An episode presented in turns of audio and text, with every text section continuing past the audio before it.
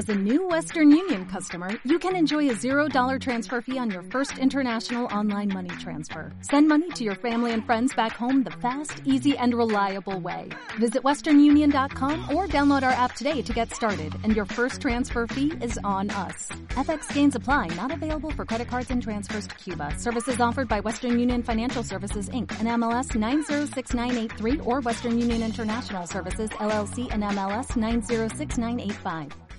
Hemos hablado ya de phishing en este canal, pero justo ahora, en el momento de declaraciones de renta, estamos haciendo las declaraciones y esperando que Hacienda nos devuelva dinero. Es un momento idóneo para los estafadores, es un momento idóneo para que puedan captar nuestros datos y es un momento idóneo para que caigamos en la trampa, porque estamos precisamente esperando que nos devuelvan un dinero.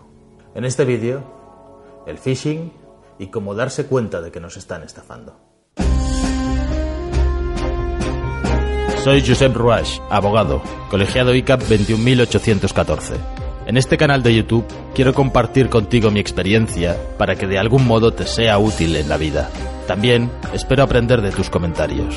Te invito a que te unas a mí en la búsqueda de la verdad, aunque sea subjetiva, cada semana en Ruach Legal TV.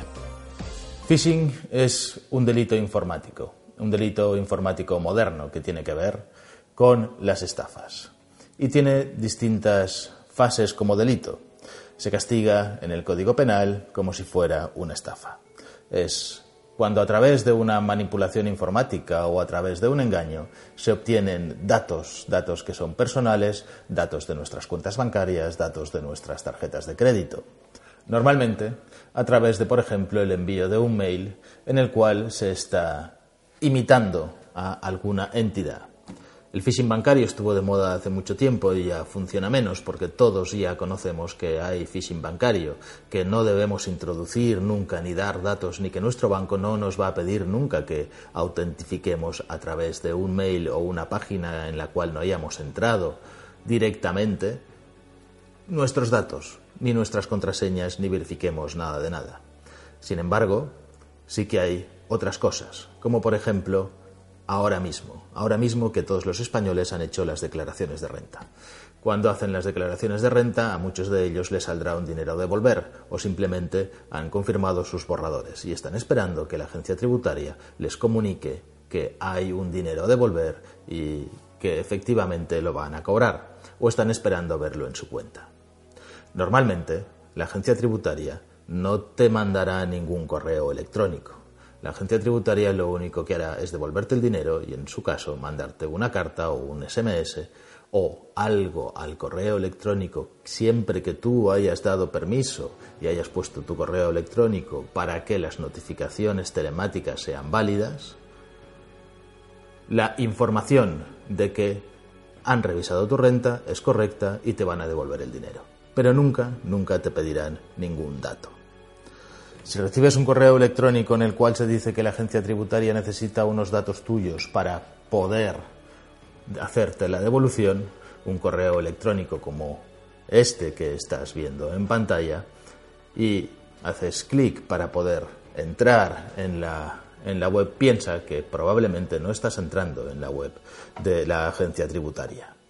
Estás entrando en una falsa web que está imitando muy bien, desde luego, y que es realmente parecida, pero fíjate bien en determinados elementos de la web. ¿Cuál es la dirección? La dirección en vez de ser AEAT puede ser AEATS.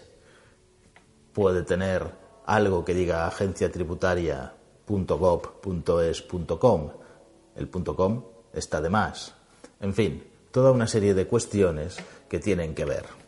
La agencia tributaria lo sabe y también está publicando sus recomendaciones para que ningún español, nadie caiga en esto. Y insiste en tres cosas que son muy importantes. Que nunca se solicitan por correo electrónico datos, ningún tipo de dato, ni personal, ni nombre, ni números de contraseña, ni números de cuenta, ni de tarjeta de crédito. Que nunca hace devoluciones con cargos a tarjetas de crédito, porque precisamente eso es lo que piden los estafadores, los que hacen phishing, los que obtienen datos informáticos a través de este falso mail. Y que nunca cobra por los importes que devuelve. porque en algunos de estos casos nos dicen que vamos a recibir esta devolución, pero que hay que pagar una tasa, aunque sea pequeña, de 5 euros, de 3 euros, de lo que sea, para poder recibir esta devolución que nos deben. Esta es una estafa, nos van a robar este dinero o estos tres pocos euros. Después nos dice muy claramente cuáles son sus dominios. Sus dominios siempre acaban con agenciatributaria.gov.es. Todo el dominio en el que entréis que no tenga esta denominación y tenga algunas otras es probablemente o casi seguro un dominio falso. Tampoco mandará SMS que van a redireccionar después a alguna web de la agencia tributaria. La agencia tributaria puede mandar un SMS informativo diciendo que tienes una notificación y que puedes acceder a ella siempre que te hayas dado de alta previamente a este sistema de notificaciones. Y recomienda muy mucho que todos estos fraudes, cuando los recibamos, sean denunciados. Sean denunciados porque son phishing y porque es la única forma de que la policía pueda intentar a proceder a detener a los supuestos estafadores. Claro, esto es un poco difícil. ¿Cómo se detiene? ¿Cómo se sabe quién nos está mandando estos emails que son masivos? Para esto tenemos que comprender cómo funciona el sistema de estafa. Nosotros recibiremos un mail que probablemente tendrá un origen difícil de conocer y que no sabremos quién lo está ejecutando y que probablemente será desde un país extranjero donde la jurisdicción es compleja y es difícil. Pero si a ti te dicen que tienes que hacer un pago y que tienes que dar una tarjeta de crédito y, que vas a recibir probablemente un dinero que no vas a recibir o que tienes que pagar algún pequeño euro, no lo vas a pagar a una cuenta de Checoslovaquia, no lo pagarás a una cuenta de Hungría porque no tiene ningún tipo de sentido.